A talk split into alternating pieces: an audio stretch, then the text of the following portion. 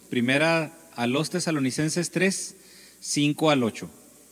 Por lo cual, también yo, no pudiendo soportar más, envié para informarme de vuestra fe, no sea que os hubiese tentado el tentador y que nuestro trabajo resultase en vano. Pero cuando Timoteo volvió de vosotros a nosotros y nos dio buenas noticias de vuestra fe y amor, y que siempre nos recordáis con cariño, deseando vernos como también nosotros a vosotros. Por ello, hermanos, en medio de toda nuestra necesidad y aflicción, fuimos consolados de vosotros por medio de vuestra fe, porque ahora vivimos si vosotros estáis firmes en el Señor. Y, esta es una, una, pues una porción muy corta, pero también dice demasiado y complementa demasiado todo lo que hemos visto en los días anteriores y específicamente o especialmente en la, en la semana pasada. Pablo nos ha dejado bien claro que normalmente hay tribulación en la vida cristiana. Si uno viene a Cristo y la tribulación no se va, las aflicciones no se van. Hay una esperanza en Cristo, por supuesto que sí, y Jesús mismo lo dice, en el mundo tendréis aflicción, pero dice, confiad, yo he vencido al mundo.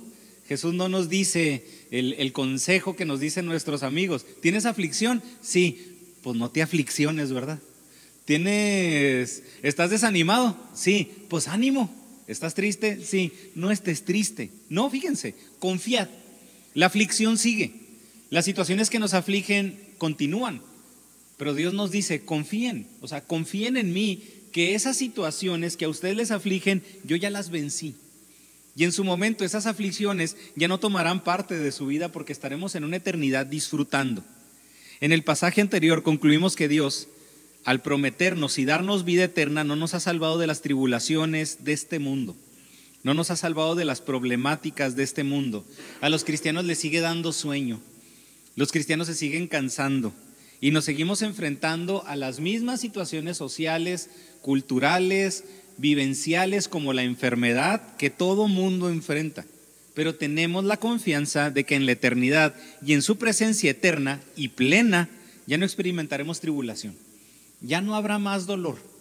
Hace tiempo, y bueno, en ocasiones es una plática que tengo, que tengo con, con Ever, donde, ¿sabes qué? Ora por mí, estoy pasando esto, ¿sabes qué? Ora por mí, la regué en esto, me equivoqué en esto, ora por mí.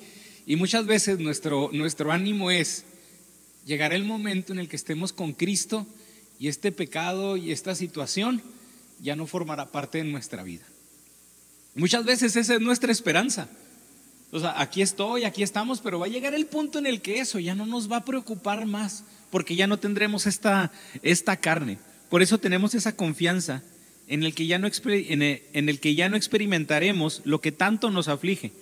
Y aunque comprendemos que la voluntad de Dios no es el sufrimiento, muchas veces el sufrimiento nos perfecciona. Dios utiliza esas circunstancias para perfeccionarnos para, para moldearnos, para hacernos más conforme a Él o incluso que nosotros nos refugiemos en Él. Pero también muchas veces valdría la pena preguntarnos, ¿qué es lo que nos hace sufrir? ¿Qué es lo que nos hace sufrir? ¿Qué nos, qué nos pesa? ¿Qué es lo que en ocasiones nos carga exageradamente, que nos conmueve, que nos, que nos inhabilita? Porque también no puedo evitar pensar que el sufrimiento es un indicador de nuestra humanidad. O sea, sufrimos porque somos humanos, pero también en ese sufrimiento se refleja muchas veces nuestro egoísmo o en su defecto muchas veces también nuestra madurez en Cristo. ¿Qué hace sufrir a un creyente? ¿Qué hace sufrir a un creyente?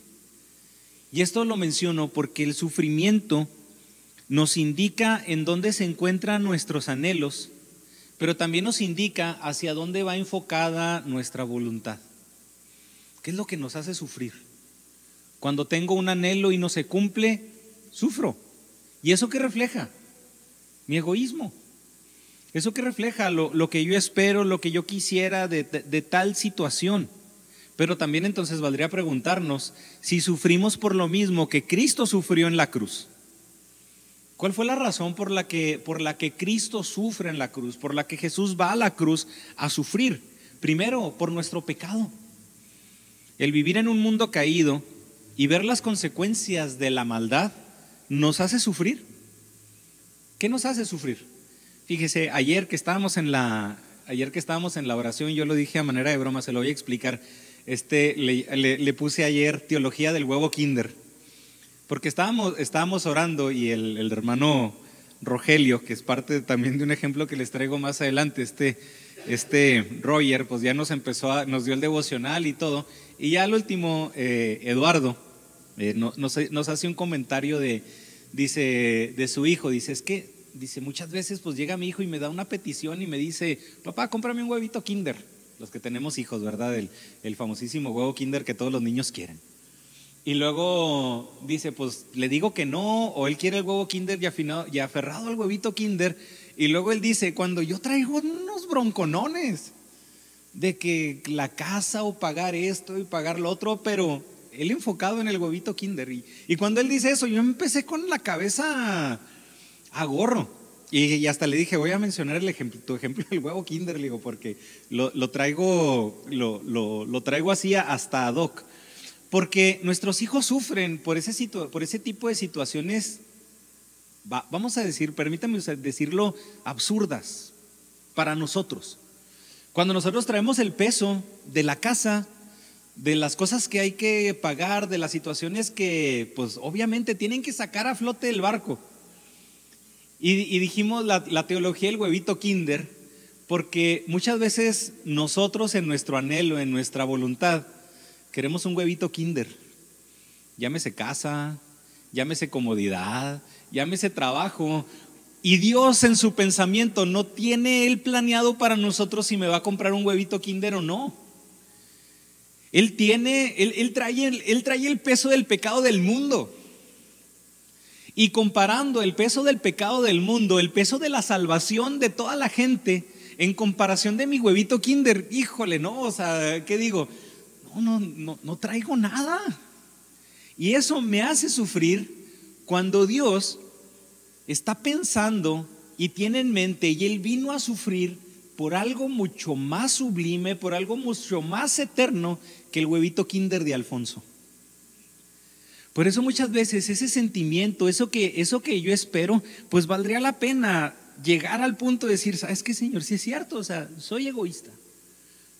Y esto es una, y, como ahorita lo decíamos, esto es siempre una constante, porque no es algo que yo puedo decir, ahora sí, Señor, ya se me quitó el egoísmo. No, la carne vuelve y la carne vuelve a relucir y los deseos de Alfonso vuelven a salir y Alfonso vuelve a esperar y se vuelve a afligir por ese huevito kinder, no dura nada y luego todavía aparte el, mugre juguete ahí está perdido. O sea, nomás se disfruta entre, entre el momento de, sacar el, de, sacarlo, de comérselo y armar el juguete, porque ya el juguete ni siquiera trae deleite a futuro. Ahí anda uno tirándolo a la basura los dos días. Es totalmente pasajero. Por eso sufrimos por lo mismo que Cristo sufrió. Por eso sí, y claramente sí experimentaremos sufrimiento, pero ese sufrimiento del creyente nos debe conducir a examinar nuestro corazón pero también aclamar para que la voluntad de Dios se cumpla en nuestras vidas y a su vez en nuestro entorno. Qué bueno que hay sufrimiento, porque ese sufrimiento nos lleva a analizar nuestro corazón. ¿Sabes qué, Señor? Examíname, porque, híjole, estoy sufriendo por esto. Estoy sufriendo por esto. Cuando tú tienes en mente este otra, esta otra cosa, cuando tú viniste a sufrir no por mi huevito kinder, sino por todo mi pecado, por toda, por toda mi salvación. Por eso sí es sufrimiento y sí lo experimentaremos, pero nos debe conducir a analizar y examinar nuestro corazón para que la voluntad de Dios se cumpla también en nuestras vidas y en nuestro entorno. En el Getsemaní, antes de ir a la cruz, Jesús primeramente clama, basado en un deseo, y ora al Padre por si era su voluntad que, que la salvación fuera de otra manera. ¿Sabes qué, Señor? Si, si es posible que no derrames toda, la, toda tu ira sobre mí, por favor, hazlo. A eso se refiere a la copa, la copa de la ira. Si es posible, pase de mí esta copa. Todo el sufrimiento destinado para la humanidad, por favor, Señor, no lo descargues en mí. Imagínese, imagínese el pesar. Pero llega un punto en el que en esa comunión íntima con el Padre, Jesús mismo dice, pero no se haga mi voluntad, sino que se haga tu voluntad. Y al principio un Jesús afligido, después de esa comunión íntima con el Padre, llega el momento en el que viene y levanta a sus discípulos y les dice, despiértense, porque ahora sí viene lo bueno. Aquí viene el que me va a entregar y ahora sí comienza todo. ¿Qué necesitaba Jesús? Obviamente Jesús, siendo Dios, por medio de esa experiencia, a nosotros nos relata y nos da el ejemplo de cómo debe de ser esa comunión con el Padre. De que en las tribulaciones y en el sufrimiento, lo que el creyente debe de hacer es ir al Padre, recurrir al Padre. Y por eso es fortalecido para cumplir la voluntad divina de ir a la cruz y estar dispuesto a morir sufriendo por nosotros. Pablo en este pasaje advierte a los hermanos en Tesalónica que el sufrimiento por causa de Cristo es parte de la vida del creyente. Pero nuevamente aquí vemos a un Pablo sufriendo, pero también a una iglesia sufriente. Ahora vemos que Pablo en esa incertidumbre sufre. Sufre porque no sabe qué es lo que está pasando con los tesalonicenses. Sufre porque, híjole, estuve tres semanas ahí. Los hermanos en Tesalónica vieron lo que implica ser creyente, vieron lo que implica el enseñar la palabra, vieron que sufrimos por eso.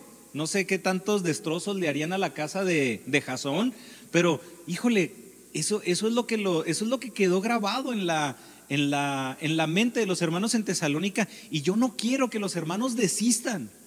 Yo no quiero que ese sufrimiento los haga desistir de lo que Dios quiere, de lo que Dios quiere para ellos y sufro por esta incertidumbre. Por eso le comento, fíjese, Pablo aquí no, no está diciendo, ay, sufro porque me tengo que ir a caballo, me tengo que ir en quién sabe qué tanto, caminando de aquí a Corinto, y porque tengo que hacer esto, y porque tengo que hacer aquí, y porque tengo que hacer acá. No, sufro, sufro porque quisiera saber qué es lo que está pasando con ellos. Quisiera saber y reafirmar si ellos están comprendiendo o comprendieron claramente el Evangelio que no los va a hacer desistir. Pareciera ser contradictorio, pero si los tesalonicenses hubieran preferido no cumplir la voluntad de Dios para no experimentar sufrimiento terrenal, Pablo hubiera sufrido más. Imagínense que llegue, que llegue Timoteo y luego le diga a Pablo, Pablo así, o sea, ya expectante. ¿Qué es lo que pasó, Timoteo? ¿Qué te dijeron? Y luego Timoteo, ¿sabes qué, Pablo? Pues ya se rajaron. El sufrimiento terrenal pudo más. Entonces, ya Jasón ya no sigue a Cristo y ya los otros hermanos tampoco. Eso hubiera hecho sufrir más a Pablo. Porque el gozo de Pablo era precisamente en el que, el que ellos, el hecho de que ellos siguieran en la verdad. Al decir que la voluntad de Dios da gozo, nos referimos a que el creyente se goza en que haya salvación en los no creyentes, junto con santidad y madurez en su iglesia. Porque, nuevamente, muchas veces, volviendo al ejemplo, enfocamos la voluntad de Dios en el huevito kinder. Es voluntad de Dios que Dios me comprara el huevito kinder. Cuando Dios pensando en toda la carga del mundo y en todas las demás cosas, y luego yo así, yo así bien contentillo, así sonriendo, yo me imagino, y luego todo el desastre atrás, o sea, imagine, yo así, así lo visualizo, yo bien contentito comiendo, y luego atrás, todo quemándose, pero yo contento. Y como yo estoy contento, muchas veces pienso que eso es acorde a la voluntad de Dios. No necesariamente eso, hermano. Por eso, cuando pensamos en voluntad de Dios, ¿qué viene a nuestra mente? Mi huevito kinder o la salvación por la cual Cristo vino a morir, la santidad por la cual Dios tanto también vino a morir y nos sigue exhortando a la madurez en su iglesia. Pablo tenía en mente algo, que su trabajo valiera la pena. Y eso lo vemos en el versículo 5. Y como título de este primer punto es, el esfuerzo vale la pena. El esfuerzo vale la pena. Versículo 5 por lo cual también yo, no pudiendo soportar más, envié para informarme de vuestra fe, no sea que os hubiese tentado el tentador y que nuestro trabajo resultase en vano. ¿Qué quería Pablo? ¿Qué quería corroborar? Que siguen en la fe y saber que ese esfuerzo Valió la pena. O sea, imagínese a Pablo, ir a enseñar, el ser difamado, así como sucedió en Tesalónica, el ser apedreado, el que le hicieran a uno el fuchi y luego todavía, híjole, ¿no valió la pena? Oh, pues no, que valga la pena el esfuerzo, que valga la pena hasta decirlo así, el, el, dolor físico. La primera parte del versículo 5 nos enfatiza y refuerza otras razones del viaje de Timoteo a Tesalónica. Primeramente, recuerde que en el versículo 2 de este mismo capítulo vemos que Timoteo va para confirmarlos y exhortarlos en relación a su fe, para fortalecerlos en medio de la tribulación de que, ellos, mismos ya habían predicho. Ya les habían dicho que iba a haber tribulación, y esto lo vemos en, en el pasaje que estudiamos del versículo 1 al 4. Pero en esta segunda parte manifiesta otra cosa. Mandé a Timoteo para que los fortaleciera, mandé a Timoteo para confirmar, para confirmar esa fe, pero también no sea que haya tentado el tentador y que nuestro gran esfuerzo haya sido en vano. Para eso. Pero, ¿qué dice? Tentado el tentador. No vaya a ser siendo que tentado el tentador. Parece una redundancia, pero es un énfasis fuerte. Pablo quiere animarlos. Es lo, es lo, es lo que nosotros entendemos aquí. Quiere animarlos. Pero ¿Por qué? Como vimos en el, en el, en el, en el mensaje pasado, por las tribulaciones. Pero lo interesante es de que no es solamente la tribulación en sí. ¿Qué hace la tribulación, hermano? Muchas veces la tribulación nos desanima. Muchas veces las cosas que suceden a nuestro alrededor nos hacen ver, nos hacen pensar por ese mal sentimiento que a veces no vale la pena seguir. Una de las formas en las que Satanás va a actuar es en hacernos desistir, en hacernos sentir tan mal que, ese sentimiento predomine y que ese mal sentimiento nos haga ver, nos haga ver, porque muchas veces no es así, que lo que estamos haciendo no vale la pena.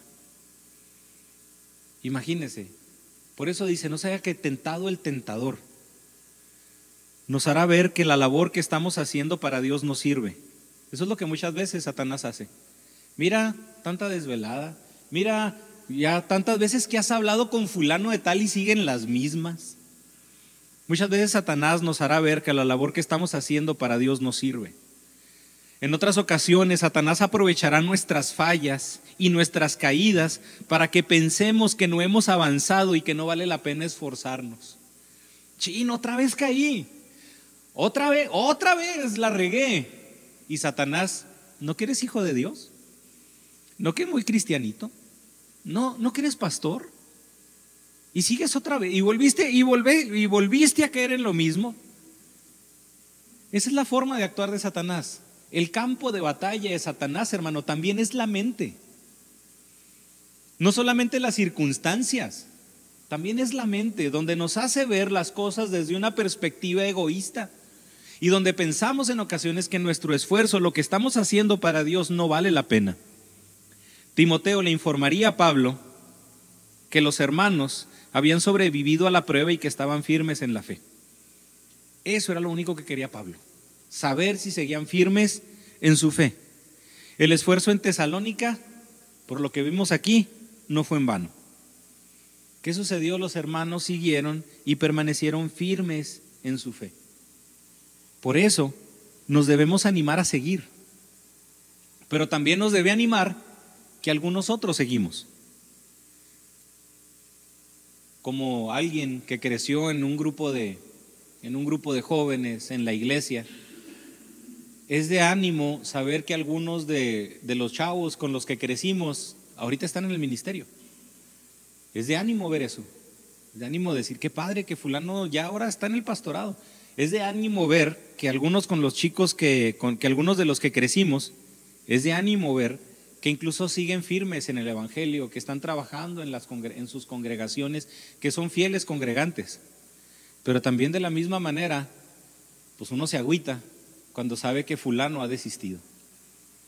Que fulano ya no está, oye, crecimos juntos, trabajamos juntos, fuimos a misiones, tenemos anécdotas buenas, tenemos anécdotas graciosas, O sea, tenemos una vida compartida, años de nuestra vida compartiéndonos y luego pensar y ver que, que ya no está. Eh, hermano, eso también apachurra. Eso, eso, también a uno le dice, híjole, pues es que es de, es de agüitarse, pero obviamente uno tiene que seguir. No debemos, nos debemos animar a seguir, nos debe animar que seguimos.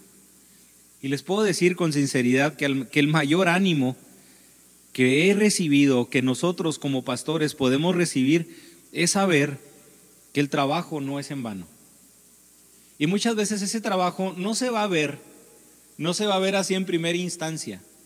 En, ah, pues ya trabajé, ya, ya enseñé un año, ya enseñé dos años. No, uno está sembrando.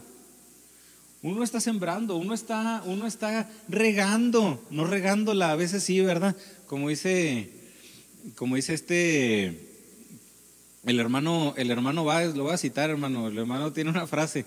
Este, el pastor es la clave o es el clavo.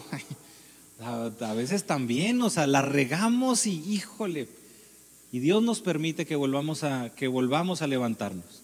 Pero es algo, lo que comento, es de que es algo que se va haciendo de manera constante. Y que llega un momento en el que da fruto y rinde fruto. Por eso el ánimo muchas veces es eso. El que saber que, el, saber que los creyentes siguen en la verdad. No estoy hablando de, un ánimo, de un ánimo terrenal en el que, ay, que me saludó, ay, que me quieren, ay, que me estiman. No, eso, eso anima, por supuesto que sí, pero no se compara con el ánimo de ver madurez en los creyentes.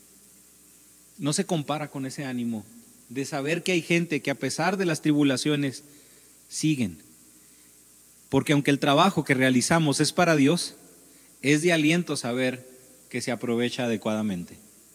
Porque lo hemos visto, no puedo separar la cabeza del cuerpo.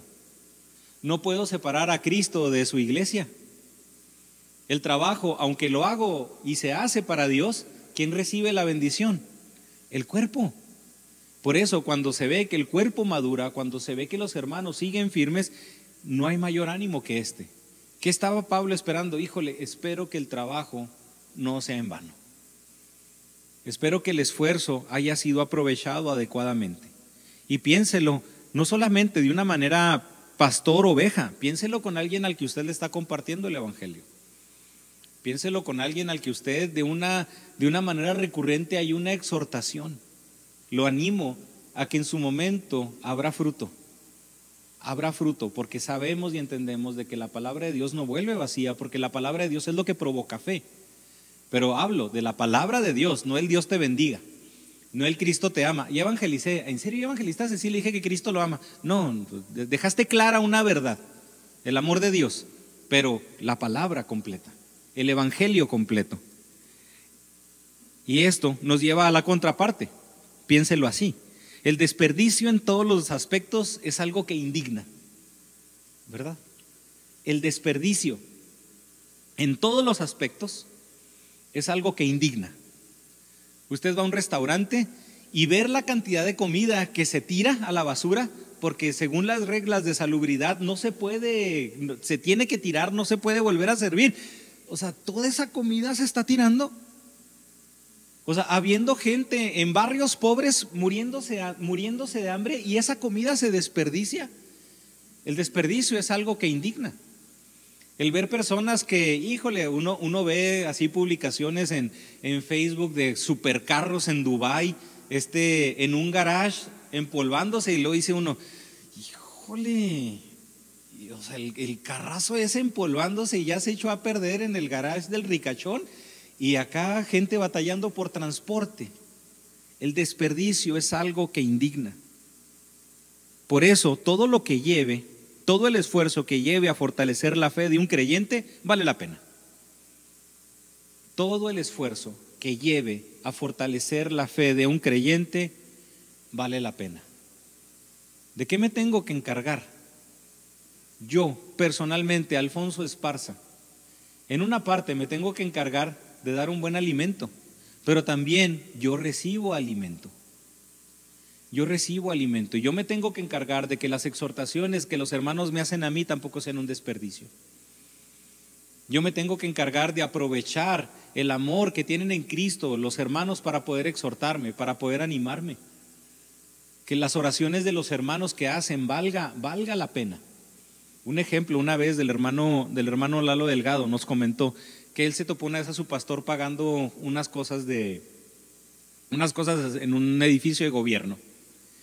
Entonces dice el hermano que, vio, al, que vio al pastor y se acercó y le dijo que creo que iba a pagar el predial. Y dice, ven, ven, este, yo lo pago, yo te lo pago, dame el dinero, yo me formo. Y que el hermano Lalo Delgado le dijo a, le dijo a su pastor, dice, yo te lo pago para que no, para que no pierdas tiempo en estas cosas. Y yo me voy a encargar ahora de hacer esto. Pero hay donde tú nos des un recalentado el domingo. Hay donde no prediques, hay donde no prepares la palabra adecuadamente. ¿eh? O sea, yo voy a hacer esto para que tú no desperdicies ese tiempo y a mí me des un buen alimento espiritual. Oiga, que, y, y esto lo hablo de dos, de dos partes. Uno no podía desperdiciar la oportunidad de preparar la palabra, pero el otro no quería desperdiciar la oportunidad de recibirla. Que nuestro esfuerzo no sea en vano, en todos los aspectos. Por eso, hermano, el esfuerzo vale la pena. ¿Qué es lo que nos manda Dios? Esforzarnos. ¿Cuál fue la orden a Josué? Esfuérzate y sé valiente. ¿Quién hace todo? Dios. Lo único que me queda a mí es esforzarme. Es hacer lo que Él me tiene haciendo de la mejor forma, con esa excelencia, pero también con esa total dependencia a Él. Versículos 6 y 7. Porque sí, claramente, el esfuerzo vale la pena, pero también un esfuerzo y un ánimo para seguir en la fe. ¿A qué debemos animarnos? A seguir en la fe. Pero cuando Timoteo volvió de vosotros a nosotros y nos dio buenas noticias de vuestra fe y amor, y que siempre nos recordáis con cariño, deseando vernos como también nosotros a vosotros, por ello, hermanos, en medio de toda nuestra necesidad y aflicción, fuimos consolados de vosotros por medio de vuestra y este pasaje vuelve a decir cosas bien interesantes en medio de toda nuestra necesidad y aflicción. ¿Qué es lo que está diciendo Pablo? Sigo en necesidad, sigo en aflicción, pero lo que me anima es que ustedes siguen en la fe. Pablo no estaba diciendo, satisfáganme esto, satisfáganme el otro. Sigan firmes en la fe. Sigan firmes en su fe. Y yo le digo, al menos algo hablo por mí. Y en mi humanidad, que ahorita, por más que quiera, no la puedo separar de mi espiritualidad, porque soy esa unidad de carne, pero también de espíritu. No la, voy a, no la puedo separar hasta que Cristo venga. Hay ánimo en la iglesia. Hay ánimo en la iglesia. Y siendo, y así, sencillamente, voltea a ver a su alrededor no le anima. No le anima a decir, mire, vino tal hermano, mira, ah, caray, mira, somos más. No le, no le anima eso, a mí sí. A mí sí me anima. Y más aún que estamos en la misma sintonía de querer alimentarnos de la palabra y que Dios nos, y que Dios nos mueva. El seguirnos, el vernos, el apoyarnos, el empujarnos, el saber que no estamos caminando solos nos anima cuando Dios anima a Elías. Cuando Elías, después de ejecutarse a los 450 profetas de Baal, ya una mujer ya lo trae asoleado y va, va Elías y se quiere morir en una cueva. Pero ¿cuál es, qué, ¿cómo lo anima Dios? Primero Dios lo deja descansar. Pero también una de las formas en las que Dios anima a Elías, le dice, Elías no está solo. Todavía hay siete mil personas que han decidido no doblar su rodilla ante Baal. ¿Por qué cree que mencionó eso? ¿Por qué cree que Dios le mencionó eso a Elías? Porque Elías en su cansancio, así en, pues, en lo que estaba haciéndole esta, esta mujer, esta reina a Elías, el ya tenerlo así asoleado, Elías que dijo, estoy solo, y él estaba corriendo solo. ¿Y qué le dice Dios? Todavía hay siete mil personas que han decidido no doblar su rodilla ante Baal siete mil Elías. Ni cinco ni diez, siete mil. Porque muchas veces el desánimo del tentador, como lo vimos en los versículos anteriores, el tentador nos va a hacer desistir, pero muchas veces el tentador nos va a hacer pensar que estamos solos. Eso es, y así es como obra Satanás.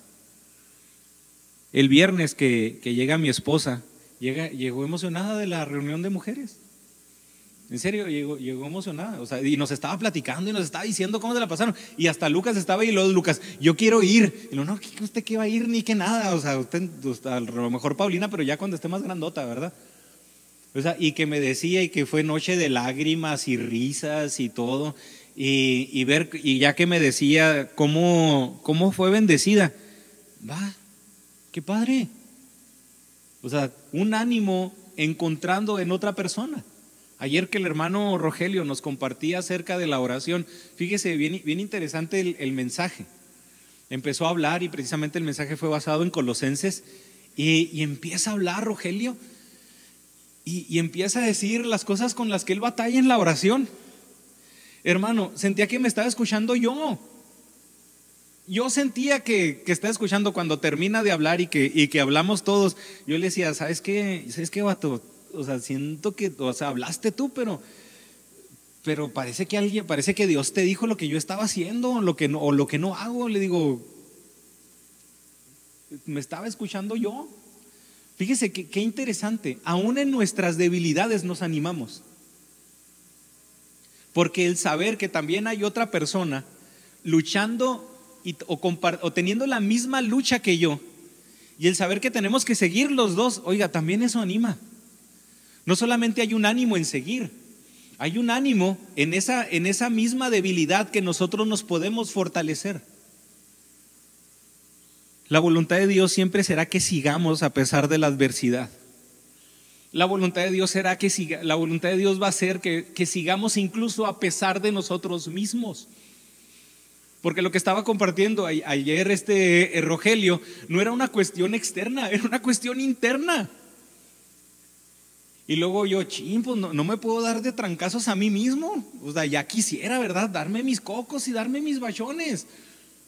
Pero el ser animado de esa manera, o el ser, el, ser exhortado de esa manera, me animó.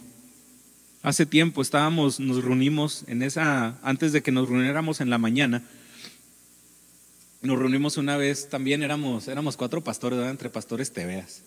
Este, y empezamos a hablar y uno dijo, ¿saben qué? Pues oren por mí porque dando, arrastrando la cobija y a veces quiero desistir. Y luego todos bien serios. Y luego le toca al otro, ¿verdad? Y luego, no, pues es que yo comparto la, la petición. Esta semana ha sido bien dura y a veces quiero desistir. Y luego le toca al otro.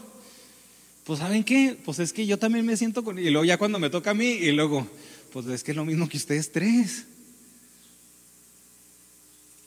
En esa ocasión, los cuatro estábamos pasando por situaciones en las que decíamos, ¿y si dejo todo y consigo un trabajo secular? Los cuatro encontramos ánimo en, esa, en el compartir incluso hasta esa debilidad. ¿Esto qué nos hace ver, hermano? Que el reconocer junto con otra persona mi carne me tiene que llevar a animar al otro y a exhortar al otro, porque comprendo que no estoy solo. Comprendo que no estoy solo. Hebreos nos habla, nos habla de que en las mismas tentaciones o en las mismas aflicciones que nosotros vivimos, Jesús también las experimentó. Hebreos es enfático, pero sin pecar. Y por eso nos dice que acercados pues confiadamente al trono de la gracia ¿Por qué podemos animarnos? ¿Por qué podemos encontrar el ánimo en Cristo? Porque Cristo conoce tus luchas. ¿Por qué puedo encontrar el ánimo en otro hermano? Porque siempre va a haber otro hermano que esté pasando también por una situación similar a la mía. ¿Ya que nos tiene que conducir esto? Hermano, a animarnos. Porque la voluntad de Dios es que sigamos a pesar de la adversidad. Y cuando el tentador nos quiera hacer desistir, lo más maravilloso de esto es de que ahí va a estar Dios alentándonos a seguir por medio de su iglesia. por medio de otro creyente. Pablo dice, ahora Timoteo ha vuelto de vosotros a nosotros. Ya Timoteo ya llegó. Ese pero introduce ya una sección diferente que señala una transición. Esto señala que la carta fue escrita después de que Timoteo regresa al lado de Pablo. Pero qué alivio para Pablo saber que todo iba bien con los tesalonicenses. No hay, no hay una mejor noticia del saber que seguimos. Nos, nos, nos conmueven más las noticias. Las malas noticias nos conmueven. El saber que alguno de nosotros pasa tribulación nos conmueve. Pero de esa misma manera nos anima que a pesar de la tribulación seguimos. Aquí no sabemos qué información le dio Timoteo a Pablo, pero Timoteo compartió buenas noticias. Quisiera o puedo suponer que Pablo le habló sobre la situación en los hogares. ¿Sabes qué? Los González ahí siguen. Los Hernández, no, pues ahí están, fíjate. Ahí, andan seguidos animándose. Fíjate que el hermano fulano también ya empezó a compartir la palabra, está discipulando a alguien más. Y oye, pero los están persiguiendo. Sí, sí, pero a pesar de que los persiguen, ahí siguen. De hecho, la persecución ha provocado que otros vean que el cristianismo vale la pena, porque ni siquiera las tribulaciones lo detienen. Posiblemente, no sé, habló de su vida familiar, de la economía, de las peticiones y acciones de gracias, de lo que estaba pasando en medio de la persecución. Pero lo que animó a Pablo no fueron las peticiones a favor de ellos ah, mira, el hermano se ganó una, el hermano se ganó la rifa del, de, la televisión en el trabajo. Qué bendición, qué gozo, qué gozo. Ya tenemos, ya tenemos dónde ver la televisión, ¿verdad? Ya tenemos una pantalla de 80 pulgadas en la casa de fulanito. Ya vamos a ver el Super Bowl ahí. Qué gozo. No. Fulanito sigue firme. Fulano sigue firme a pesar de la adversidad. Esto dice un comentario bíblico. Estoy convencido de que cuando una congregación marcha en el nombre de Jesucristo en fe y amor, se produce el mejor compañerismo y se realiza crecimiento y bendición para ellos y por supuesto gloria y honor para Jesucristo. Esta es una buena noticia que debe producirse en toda iglesia cristiana. Lo triste es cuando no hay fe ni amor, pues el resultado son problemas que dañan el espíritu del, pueblo de Dios y rompen el compañerismo. Cuando la iglesia anda en la carne y no en el espíritu, eso no produce buenas noticias. Híjole, o sea, yo lo leí y dije, no, esto, esto lo tengo que plasmar completo. ¿Cuál es la buena noticia? De que el compañerismo en Cristo nos alimenta. De que el compañerismo en Cristo nos anima. Ahorita lo hablábamos. ¿Qué hace un ladrillo solo? ¿De qué sirve un ladrillo solo? De nada sirve cuando es puesto en el edificio. ¿De qué sirve un órgano fuera del cuerpo? De nada. El órgano funciona y bendice al cuerpo cuando es introducido dentro del mismo cuerpo. El amor de Pablo por los creyentes era el amor de Dios, no era el amor de Pablo. Como lo mencionamos anteriormente, no era el amor filial de Pablo. Me caen bien los tesalonicenses, por eso me afilio a ellos. No, el amor de Cristo vive en mí. Y amo a los tesalonicenses con el amor que Cristo me amó, incondicional. Por eso a Pablo no lo movía que no hubiera persecución. Ah, voy, voy para allá. Híjole, pero hay persecución. No, no voy. Híjole, me inventaron allá, me invitaron allá. Híjole, pero no me van a dar ofrenda. No, pues no voy. No, eso no era lo que movía a Pablo. Siempre es motivo de gozo y satisfacción personal saber que donde quiera el trabajo el trabajo que uno ha realizado no ha sido en vano, pero también aquí los tesalonicenses acordaban del trabajo de Pablo, pero también se acordaban de Pablo. Esta semana nos, encontramos a unas personas en las que yo estuve sirviendo en una célula durante mucho tiempo y nos vimos con gusto. Mira, aquí está, mira, aquí está, hasta aquí está mi mamá. Mira, mamá, es Poncho ya la hermana, ya muy grande, le estoy hablando de hace 15 años.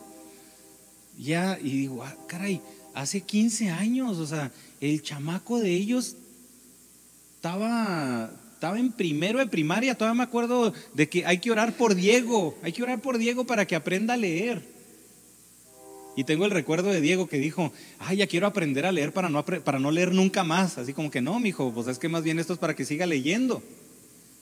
Y ahorita Diego en universidad. Y todavía hay un recuerdo y un cariño mutuo. Qué bendición eso, ¿no? Qué bendición eso. La fe y el amor de Dios en los tesalonicenses fue resultado del ministerio de Pablo. ¿Cuál es el resultado del ministerio de todos?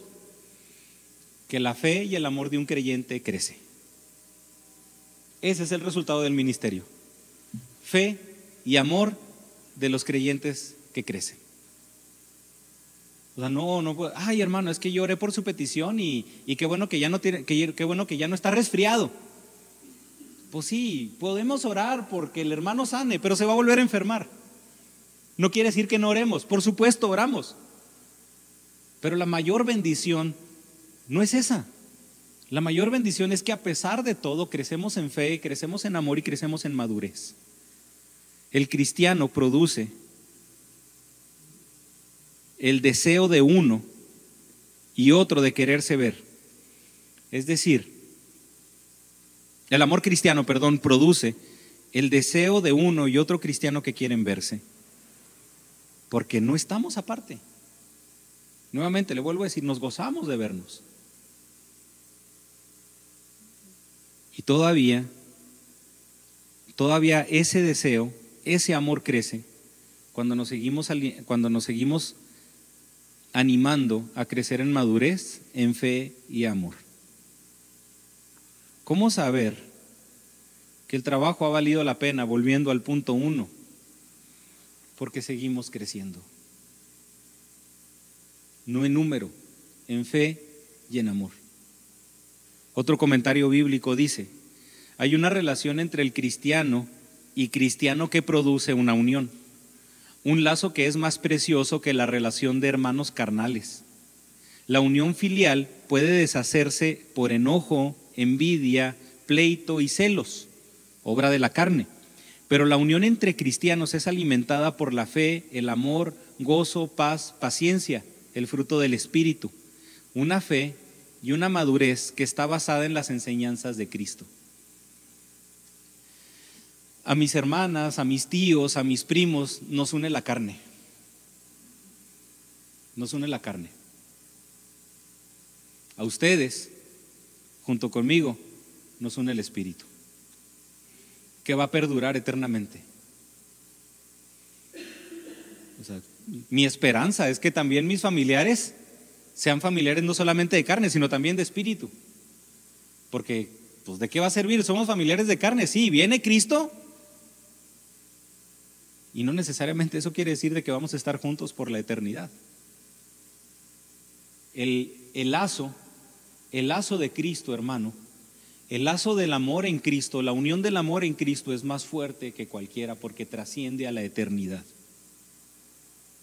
Imagínese fomentarnos al crecimiento de la fe, fomentarnos al crecimiento en amor, fomentarle la misma madurez en Cristo, es decir, o es hacerle pensar a otro que me interesa tu eternidad. No solamente, me interesa aquí, hermano, que tus necesidades estén satisfechas. Bendito Dios porque suple para que tengamos que comer. Bendito Dios porque suple en medio de todo. Tenemos que vestir, tenemos que comer, tenemos lujos. Pero el amor, el amor se ve más allá. El amor trasciende lo eterno. Qué bueno sería que no solamente oráramos por nuestras necesidades terrenales, sino que oráramos y nos animáramos a crecer en fe, en amor y en madurez en Cristo. Es decir, no solamente orar por huevitos kinder, orar por el cumplimiento de la voluntad de Dios en la vida de cada uno de nosotros. Es curioso y lo que voy a decir va, puede sonar extraño para muchos, pero el sufrimiento y las aflicciones también son un vínculo el sufrimiento y las aflicciones también unen al pueblo de Dios. Y ese sufrimiento y aflicción también fortalece la, hermandad. Es raro, o sea, ¿cómo que el sufrimiento une? Sí, muchas veces el sufrimiento también forma una, forma una unión. el dolor, la angustia, la persecución y otras experiencias que han experimentado creyentes e iglesias a lo largo de la historia han fortalecido la iglesia. ¿No, le parece curioso que la iglesia crezca en la persecución? ¿No le parece curioso que en la misma aflicción los mismos hermanos se animan? En la necesidad y en la aflicción encontramos un consuelo en la misma iglesia por medio de la fe. Me conmueve, me conmueve imaginarme la escena que mencionan algunos libros que en el Coliseo romano los cristianos morían en círculo, agarrados de las manos, entonando alabanzas. Estaban muriendo todos martirizados. Estaban siendo afligidos. Y en lugar de, y en lugar de salir corriendo, los mismos hermanos se reunían, se hincaban y se ponían a orar. ¿Qué provocaba eso? Eso provocaba que centuriones romanos en ese momento se quitaran la armadura y se hincaran y en ese momento dijeran, estoy viendo que vale más la pena seguir a su Dios que servir a esta persona. Encuentro más gozo en, en verlos a ustedes morir que en ver a los demás vivir nomás por ese enfermo mental. Una aflicción, un sufrimiento que en medio de ese sufrimiento unía. En la necesidad que vemos en el libro de los Hechos, que había necesidades, por eso vendían las propiedades y que hacían los apóstoles, repartían conforme la necesidad o la dolencia de cada uno. En la necesidad, en ese libro de los Hechos vemos que la iglesia misma suplía. El creyente puede encontrar alivio en Cristo por medio de su iglesia. Aún aunque estemos en aflicción. Hablando de eso físico, pero qué suave cuando, nosotros, cuando entre nosotros mismos podemos compartir nuestras peticiones, cuando podemos compartir nuestras dolencias. El que se levanta solo tiene la satisfacción del orgullo. Qué suave, ¿no? Que hay personas que dicen, es que yo me caigo y yo me levanto. Y haciéndose a ver así como que, ay, no, mira, fulanito, cómo es, cómo es ¿verdad? O sea, ni, ni John McClane. O sea, ¿qué, ma, qué McClane es? Ya los referencia a los que ya estamos viejos. O sea, qué bueno es, se levanta solo. Sí. El que se levanta solo solamente tiene esa satisfacción de orgullo que se levantó solo.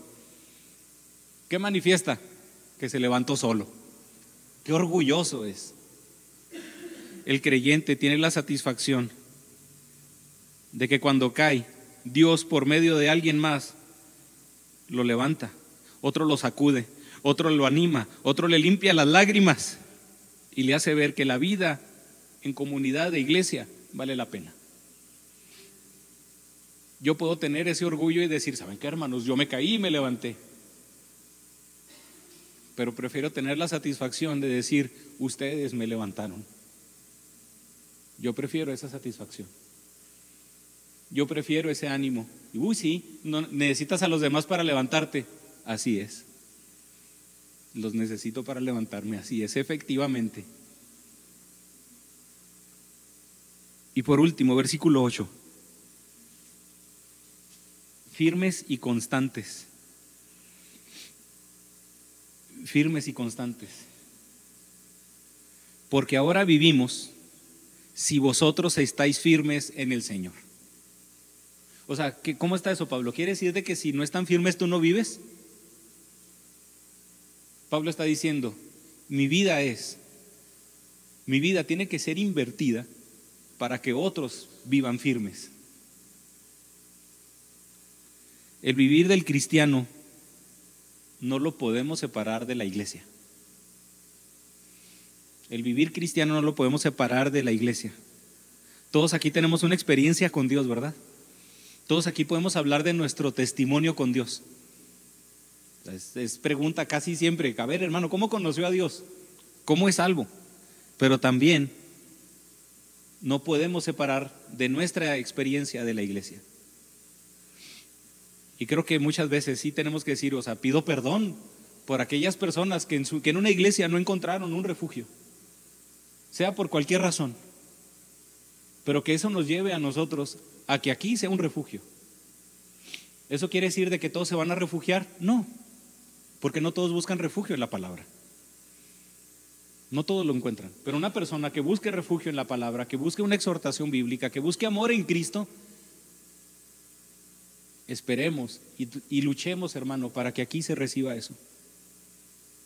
Como la parábola del árbol de, de la semilla de mostaza, que crece la semilla, que es plantada, y que nos dice la parábola que las aves del cielo vienen y se refugian en ese árbol.